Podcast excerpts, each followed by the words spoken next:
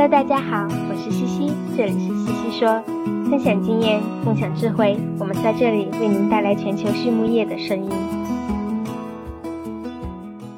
感谢西西说的合作伙伴们：佳吉动物营养企业战略客户业务、微营养、原动力、安全、精准、增效；硕腾养好猪，瑞元舒，健康好种猪就用瑞元舒；优宝生物三和药业，让健康养殖更简单。申纳生物践行科学可持续营养观，深研博纳滋养生命。大地汉克三十年专注为动物提供美味与健康。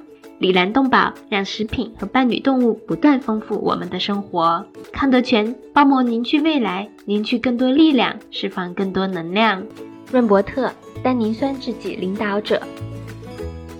So happy today to have Rob here with me. Hi, Rob. Welcome Hey, to the podcast.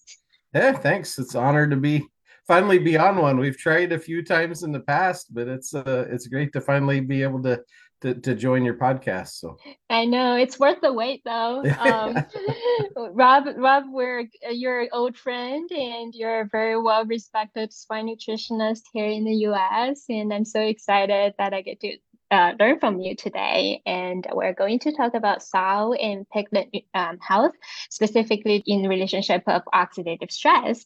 Um, so before we dive in, do you mind to share with our audience, um, you know, who you are and what's your story? How did you get into the industry?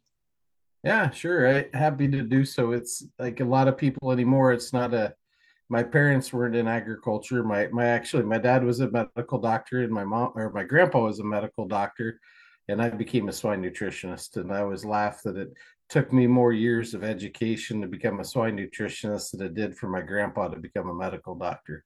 Uh, so so uh, so yeah, so I grew up in uh, Kansas, uh, so the center of the U.S.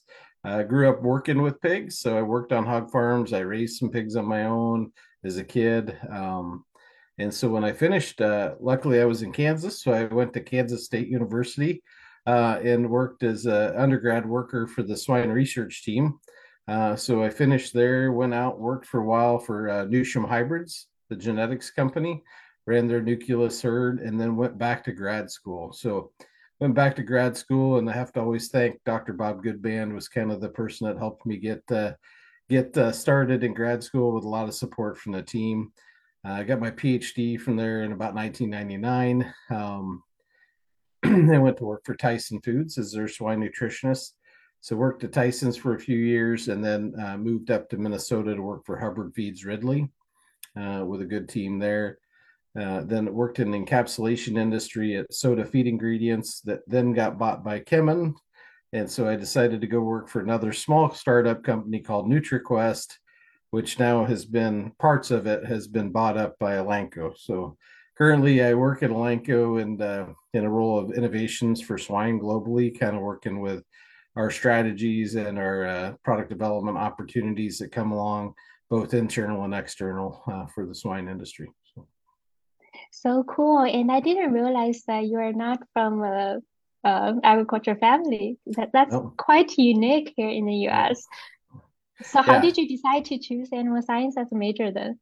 Uh, so when I was young, we had a lot of agricultural programs, right? So the Extension Service in the United States was uh, a very established process to educate the lots of people on on agriculture.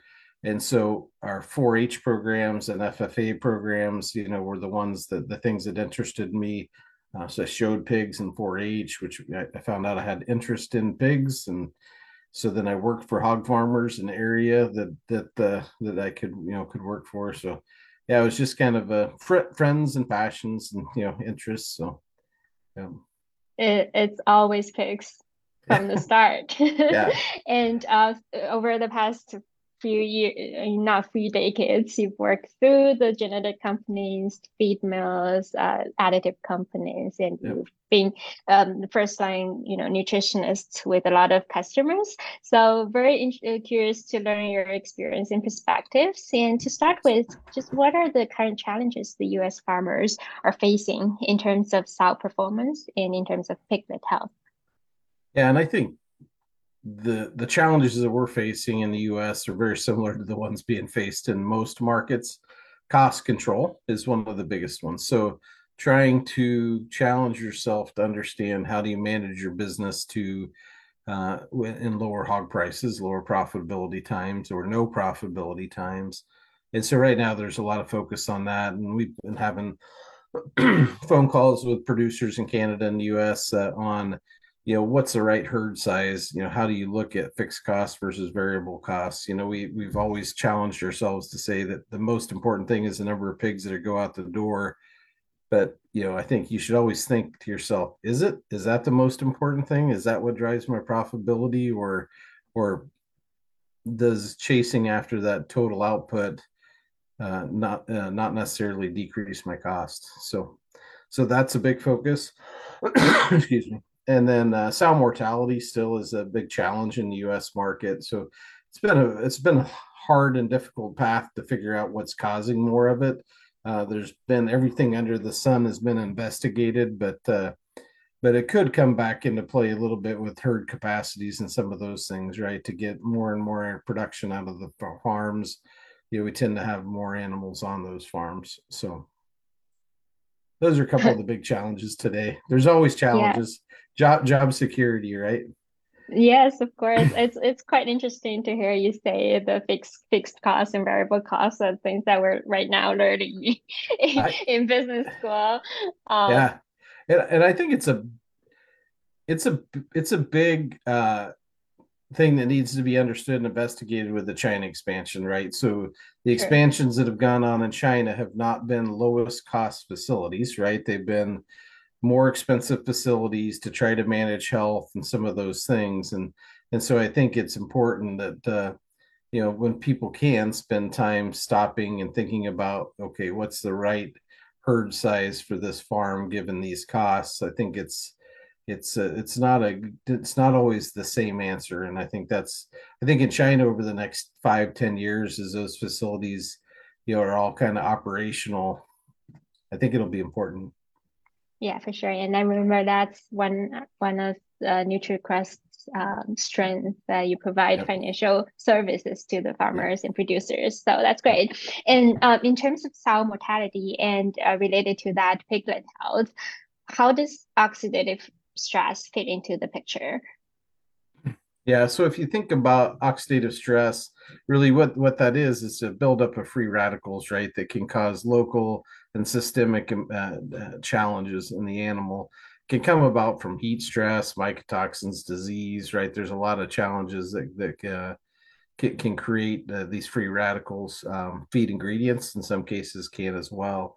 And and what we've been investigating a little bit is how it affects reproductive performance. So uh, Billy Flowers and a lot of others that have spent a lot of time in this area, what they found is that uh, there's some pretty strong connections with oxidative stress and the the local impact in the uterine in the uterus of the animal reproductive tracts on how it defends against these reactive oxygen species and changes litter size. So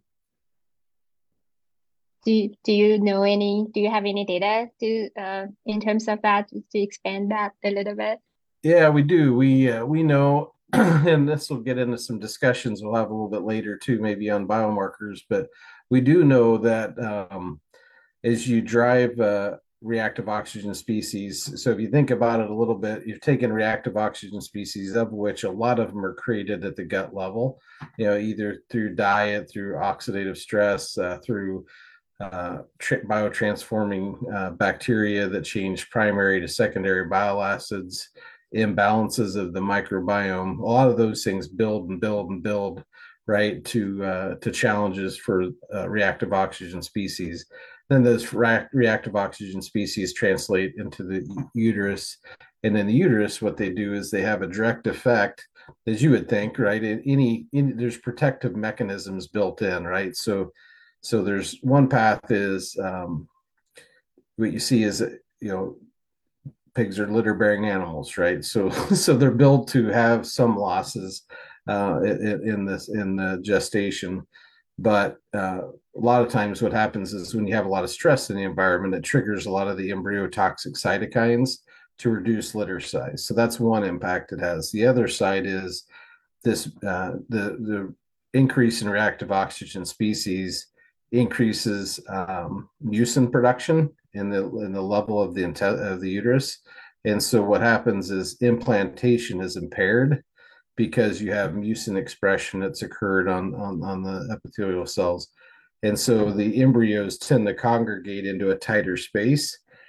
and then what you see is more variability in litter size and and piglet weight trade because some of those pigs are so close together they can't grow to the fullest extent. And then some as the mucin decreases have a lot of room to grow. So you'll see you know so it's why a lot of times litters that are uh, you know gestated in this early summer you know by late summer when they're being farrowed we see you know changes in litter size and you know we see a lot of lack of lack of uniformity right Wow, that's so interesting. So mucin secretion in the uterus actually affect implantation, and uh, it sounds like oxidative stress affects both the uh, number of pigs born per cell as well mm-hmm. as the birth weight. Yep. How does how what about embryo mortality? Is that also involved in that it, equation? It it is. It's kind of all part of the same issue, right? Um, because you know, if you have a lot of embryos that are congregated more, you'll have more losses. And so, what we've looked at with some of these oxidative markers that we're still investigating a little bit, but what we see is when those oxidative markers are are low, which it means that they've you've been like, let's say it's an oxidative enzyme. If it's low, we see very low litter sizes. So at the end of gestation, if there's been a lot of oxidative stress and those oxidative enzymes have been used up, we have very low litters, less than 10 pigs in many cases. And then as you have very high levels, which means that the oxidative uh, enzymes were not used, we see very large litters and we see a very linear relationship. And so that's that's what we're spending a lot of time investigating is how can we look at some of those biomarkers uh, to, to kind of guide us to challenges that may be occurring on the farms maybe we can jump into that question now what do you think okay. rob uh, sure. maybe yeah. we can we can we can uh, elaborate a little bit on the yeah. biomarkers so you mentioned uh, oxidative enzymes as well as bile acids and microbiome you can yeah so we i mean so, so i'll start with mm-hmm everybody gets to define maybe their own view of what a biomarker is right so so for us a biomarker is uh, has to accomplish a few goals right so uh, and dr Ran song you know Ran i think uh, you know she this was some of her effort right was it needs to be the bio biomarker can be uh, a analytical tool that ties to performance. And so that's our view of it right? So there's lots of biological measurements and we would just say a lot of those are not biomarkers. So for us a biomarker needs to be performance indicating right? So if you change the level you change performance the other piece is it needs to have a low variability in lab assay because the higher the variability, you'll never end up doing enough samples to matter, right? So you need to have it as a reasonable, because this is a point we're talking even outside of research, right? This is something you can do in the field. And then the other part is costs. You have to figure how do you find a way to drive costs down because if it's variable in cost, you'll use fewer samples, which then tells you nothing, right? So so so we've we've been focusing on that and we've got several candidates. Um, some some look really promising. We're probably not quite ready to kind of publicly go out and say which ones they are yet, uh, because but we're getting closer. So I would just say if uh, if if you have interest in it, uh, we're doing a lot of projects with customers and in China, right? Working with uh, with some of the university labs to to get the biomarker assays set up so that we can validate them, right? So it's not that we're trying to hide it; we're just still trying to validate some of these for oxidative stress. Um, so yeah, so hopefully that gives you a little bit of a perspective on you know in our research with a lot of our technologies we've looked at cytokines and cytokines are really interesting but they're highly variable and highly expensive right so they don't make good biomarkers we've looked at mineral blood different blood mineral levels you know they're cheap which is nice in many cases but they're still variable right so so what we've tried to focus in on things that are uh, very um, uh, focused on the physiological state. So whether it's an, an, an uh, antioxidant enzyme type scenario or in some of our inflammation pieces, inflammatory responses that we can look at. And so, so we've tried to, and back to it, simple, cheap. You know, the other big thing we don't say too is in rep, rep, you know, you have to be able to repeat the assay in any part of the world, right? So we can't have a different assay for the same measurement in China that we have in the US or Canada or Thailand right? They need to be the same so that we can interpret those number that information across borders, just like you would with feed ingredients, right? True. So, yeah, yeah, that's so interesting. I'd be really looking forward to to learn uh, your your research results, validation results, yeah. and know what uh, the biomarkers are. It's out of curiosity, like where where do you sample those? Like if yeah. you can share. Yeah, no. Uh, so so and that's just as big a challenge, right? Because you know what are you trying to prove out um and it depends on what we're after right so so we've got some biomarkers that for other things that we look at fat samples right or other tissues but for for the oxidative stress one we've decided because we think the importance is how it ties to litter size. So we're measuring those at the end of gestation so day 114 and what we're doing is we're doing that as an indicator of the previous oxidative stress that had occurred on that animal uh, so that we can see you know if we implement a program process or technology do we see oxidative enzymes come up so be showing that you had less inflammatory or oxidative uh, challenged gestation so we, we on the oxidative piece we do it in day 114 of gestation on the sows some of the things we're looking at in other areas that tends to be wean pigs so the sampling, you know, you have to say, what are we trying to tie the performance to? And and when can we accomplish these things of low variability, you know, and some of those things, right? So like if you're going to use the piglet, uh, sometimes using the piglet at day four or five of lactation, there's so much variation that that could be a poor timing. So, so so those are uh, mostly from blood samples. Yes. Yep. Sorry. Okay. Yep. Gotcha. Um, all right. So we know now oxidative stress is an important issue that we need to tackle. How can we as nutritionists combat that? You know, the, the traditional ways, right, that we've done it have been antioxidants, right? So vitamin E or other antioxidants, ethoxyquin or different things depending on the markets.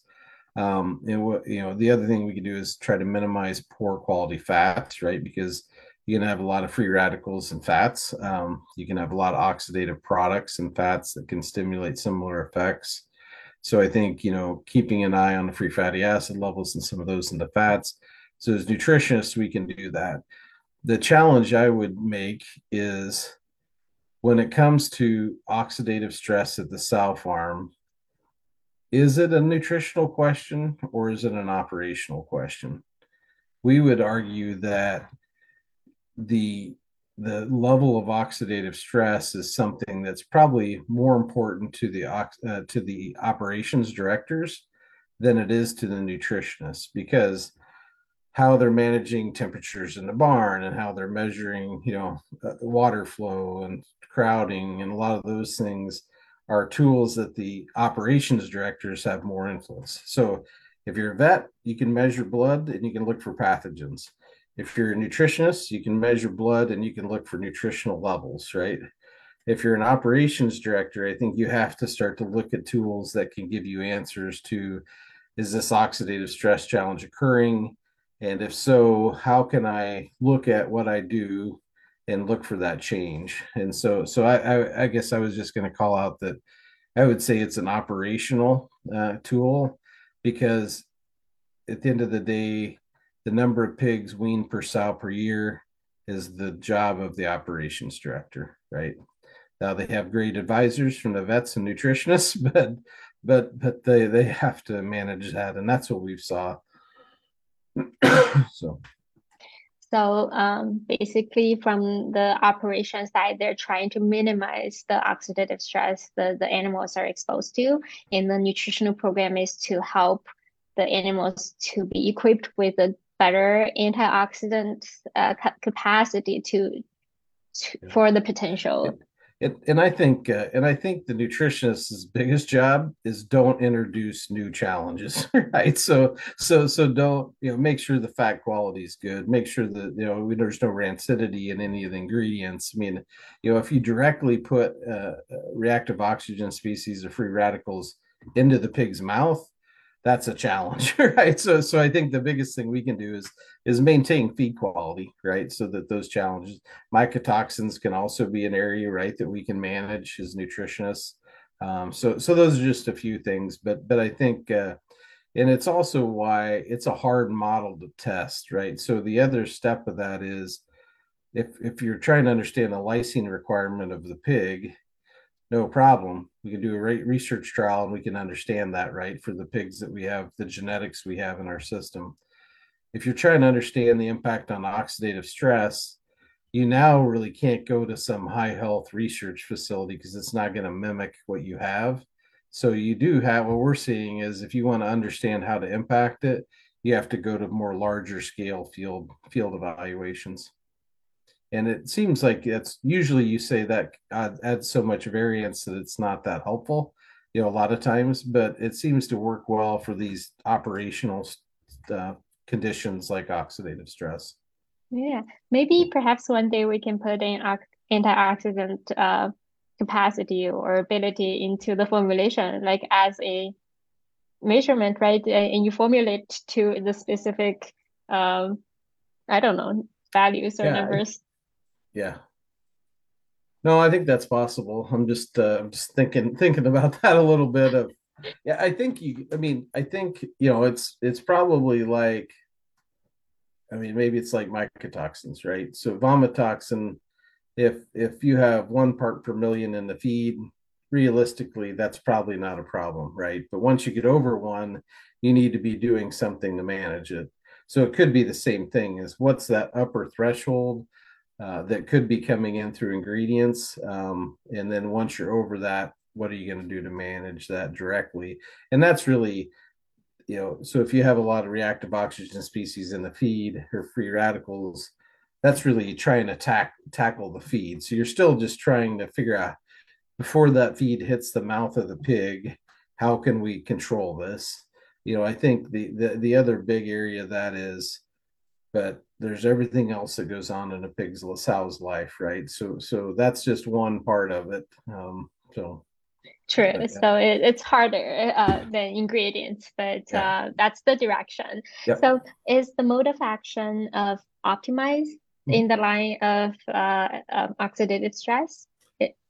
It is. So it's not an antioxidant. So if you think of a typical antioxidant like a vitamin E or others, uh, it, it doesn't have that effect. So we always use the example of its job is to make sure that the house doesn't catch on fire, not to put out the fire, right? So, so, so what the mode of action that Optimize has is is kind of multifold. A lot of it occurs at the gut level, like we talked about before, which is balancing some of the uh, the different microbiome of the gut as well as changing some of the reducing these this transition of primary bile acids to secondary bile acids at the gut level. Uh, those are being biotransformed by specific bacteria, and they're very destructive and create a lot of re, uh, free radicals. Uh, the other side of it is that they, you know, so that you're trying to just get that overall gut balance, right, um, of microbiome, and so so having those effects. So by just keeping all those steps under control, then we just don't have that transfer of uh, of those micro of the uh, reactive oxygen species over to the uterus to have that effect. So it's it's really not uh, we're trying to control things so they don't get out, out of control versus trying to deal with something that's already out of control. So so it acts on the gut and basically kind of helps minimize the oxidative stress that goes to the uterus. Yep. And then that way helps with the uh, uh, reproduction performance. Yep. Um, yep. In terms, can you say what it is, or, or is that? Sure, it's a so it's a it's a unique mineral, mined mineral from the United gotcha. States. Um, it contains a lot of iron pyrite components to it, um, and so those iron pyrites are part of the mechanism that has its effect. So. Mm. Okay. We've not Are been there... able to find anything else that has the same effect. Um, you know, like zinc oxide has an effect, but it's different, right? Or uh, if you look at some of the other, you know, DFMs or other technologies, they're having effects on the gut microbiome, but through a different impact. So, oh, interesting. Do you yeah. mind sharing with us some research results maybe you have on Optimize? Uh, you know, I I think I had a couple uh, that I could share here real quick. Um, so this is just a couple couple slides, right? I mean, not to you know, obviously we're happy to to dive into this a lot more. Uh, but but uh, and it still says NutriQuest optimized because this is uh, we're still working to get some of the new branded stuff uh, switched over. Um, but this was kind of what I was describing before, where you have the in the gut microbiota at the gut level, you have these composition issues, you have metabolism issues and virulence issues that that optimize can decrease the free radicals or the reactive oxygen species which then don't trans you know you can minimize what transfers over to the uterine piece changing uterine health as well as maintaining antioxidant status and improving embryonic survival. So just as a kind of an example of that this is a list of 15 uh, south system projects we've had uh, so outside of the research trials. In our research trials on average we see about a 0.75 extra pigs weaned per per litter and as you look across uh, the with the dark bar being the control and the purple bar, it's probably my K State upbringing. The purple bar being the optimized, which you can see is real consistent response. Uh, you know, sometimes a larger response, and sometimes you know more minimal minimal responses. But on average, we saw well the range of responses from 0.3 to 1.5 pigs weaned per litter, are on average about 0.8, which is very similar to what our research had shown. And so by reducing the oxidative stress of these animals, we're able to pick up just under two pigs per sow per year uh, on average. So that's pretty so just, significant. Yeah, it's uh, and it's been as we've taken it throughout Southeast Asia, uh, we've had really good success of like as you can see throughout here replicating this data in the field. A lot of those can be before and after studies. They could be batch to batch studies. They could be side by side studies in the field, right? There's a lot of different ways to accomplish it. But, you know, if you're an operations director and you're seeing this, you know, what we've kind of found is nobody's willing to say they shouldn't look at it, right? Because because this is kind of the you know the impact that you want to have on the system. So yeah, those are just a couple slides. I figured you know didn't need to dive in too deep. Uh, but uh, but we're excited. We think oxidative stress is a a unique and interesting area. Um, you know, inflammatory stress is going to be another one that we have focus on a little mm-hmm. more in the U.S. and across the whole Elanco portfolio. Inflammation is a key key part of inflammation management. So we're excited about the using these biomarkers to tie to production responses in the field and help producers, uh, you know, gain some success. So. That's awesome. Are you uh, working on some um, maybe university research to dive diving a little bit deeper on just tracking the mode of action, tracking the mechanisms? Yeah, we have the mode of actions pretty well, well worked out. Yeah. Okay. Yep. Yep. Okay. Yeah. Would love to see some of those uh, research yeah. Yeah. details. Uh, perfect. Um, so this is re related to oxidative stress, although it is not direct, but uh, outside you know managing oxidative stress.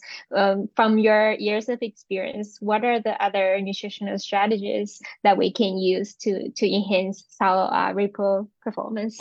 Just any recommendations? Yeah. you know and i think this is where there's been so many things over the years that have saw improvements in reproductive performance right? And at the university level, historically, we've not had enough sows to replicate data well enough, right? So the good news is more universities are working with producers, you know, in the field and getting better data that way. You know, if you look at it, some of the branch chain amino acid work has shown some nice improvements over time, whether it be through uh, milk production or different things there's been a lot of approaches to inflammation management. Um, you know, we have some technologies at Elanco that go down this path, and then fish oils, flaxseed. You know, some of those have looked at their anti-inflammatory responses. Um, you know, optimize obviously can help manage oxidative stress. So I think you know there's quite a few nutritional strategies, and I think you got to get the basics right. Right, amino acids, energy, minerals, vitamins, right? So if you, you know, we always use the rain barrel technique as a method of describing amino acids, right? That you can't fill the barrel to the, uh, you can't fill the barrel past the lowest spoke, right, in the barrel. And if that's one amino acid, that's your limiting one. But really, nutritionally, there's lots of spokes in the barrel, right? So if you fed no vitamins to your pigs, it wouldn't matter what you fed them amino acid wise, right? That would be a limiting thing for them. So I think getting the basics right, and that involves you know the analytics is probably the biggest one right is you you don't know what you don't measure right? I think i've heard many people say that. And then even if you've measured it be critical to how you measured it. But um you know so i think getting the basics right and then once you once you have the basics right i think the challenge that you need to have to yourself is what other tools do i look for to determine you know so if i'm managing a system and we have 50 sow farms and five of those are performing very poorly you know how do you partner with the veterinary team and to get an operations team to determine what is our challenge right? Because a lot of times you'll look at it and you'll be like it's not diet. The vets will say it's not health it's the same health you know and so you, you look at it but you might find out that yeah they for some reason they're running the barns really hot or in those in that region that's you know it's in southern china and it's really hot versus up in beijing where it's colder right? And and so i think you can use these biomarkers as they start to be developed just you know using them well enough so that you can get interpretable data is a key part. But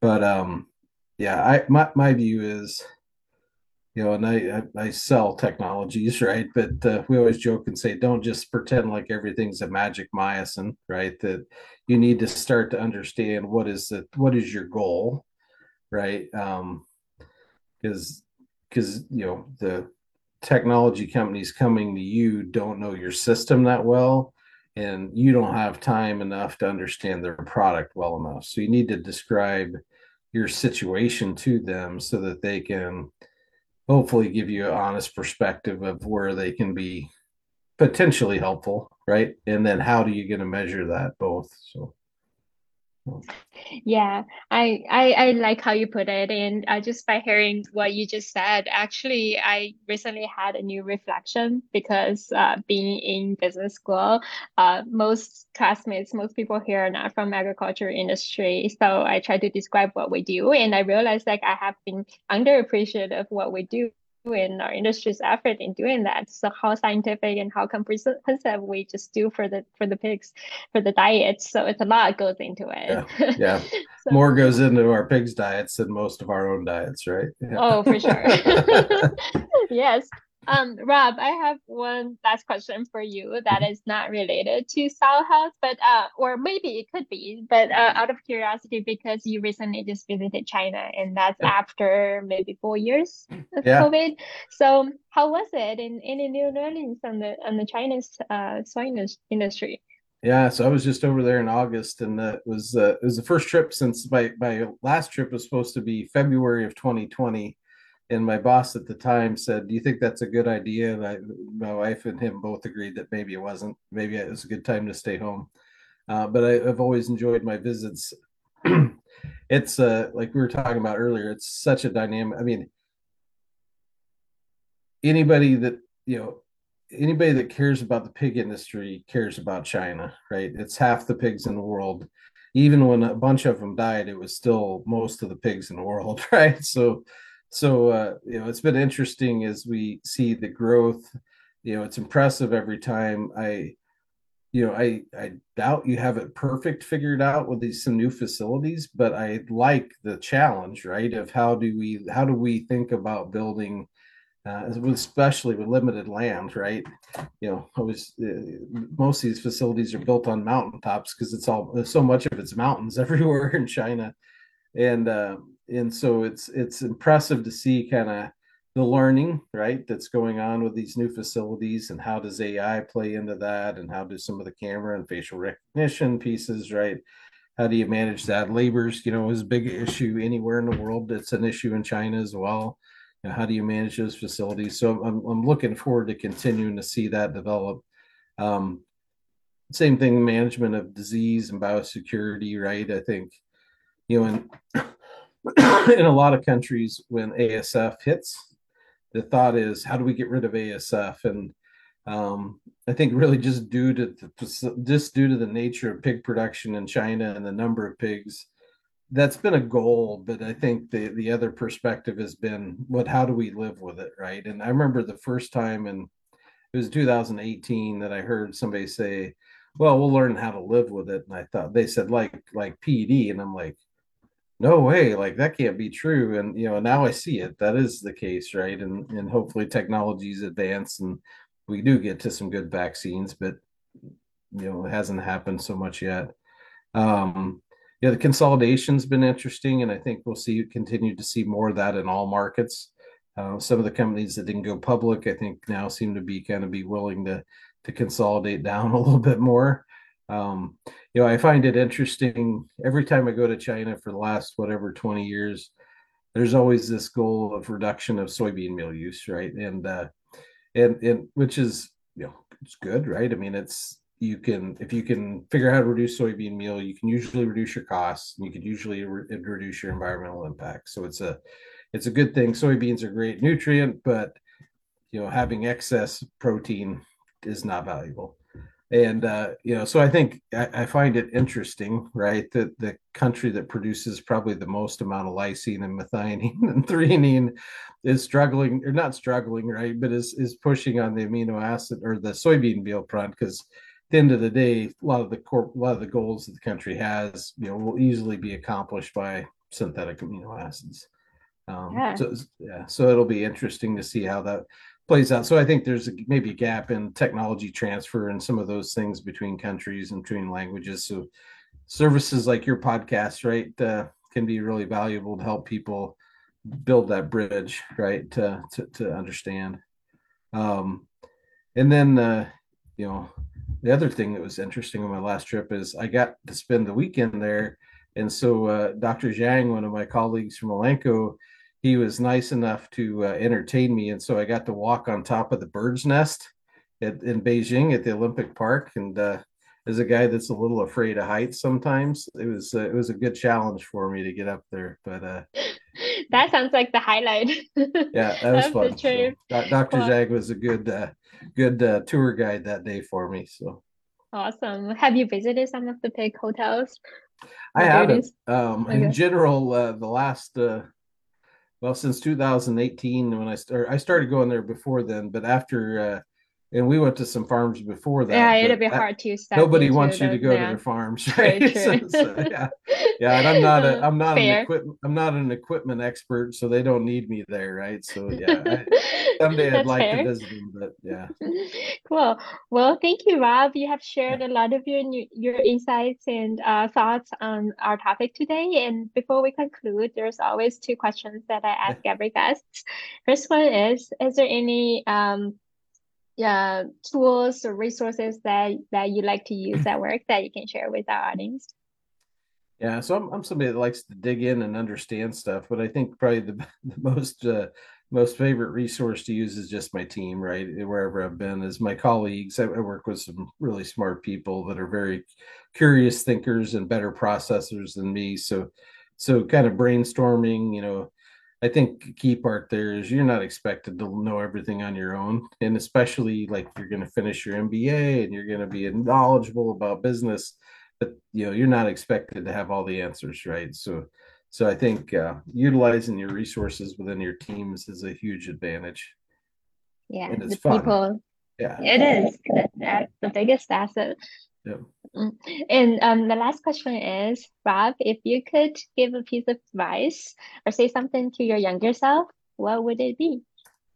Yeah, so I thought about this one a fair bit. Um, so this might, hopefully, this doesn't seem like I've been selfish throughout my career, but the spending more time thanking people, right? I in my person, my base personality is okay. We got this accomplished. Let's move on, and not uh, not spending the time thanking people. So I think you know, it takes a lot of people to accomplish the different goals we have, right? You talk about the high high rise hog buildings, the amount of different disciplines and had to come together, you know. So I think, you know, any of those things, you know, on our research side with the biomarkers, Ransong, Kim Friesian and Susan and others, you know, the impact that they had in the businesses celebrating at least through saying thanks. You know, it's probably the, the one thing I tell myself is people never hate to hear it. So you might as well say it as often as you feel it. So I love this and I appreciate that because in the pace today, every industry is moving. Sometimes people just get so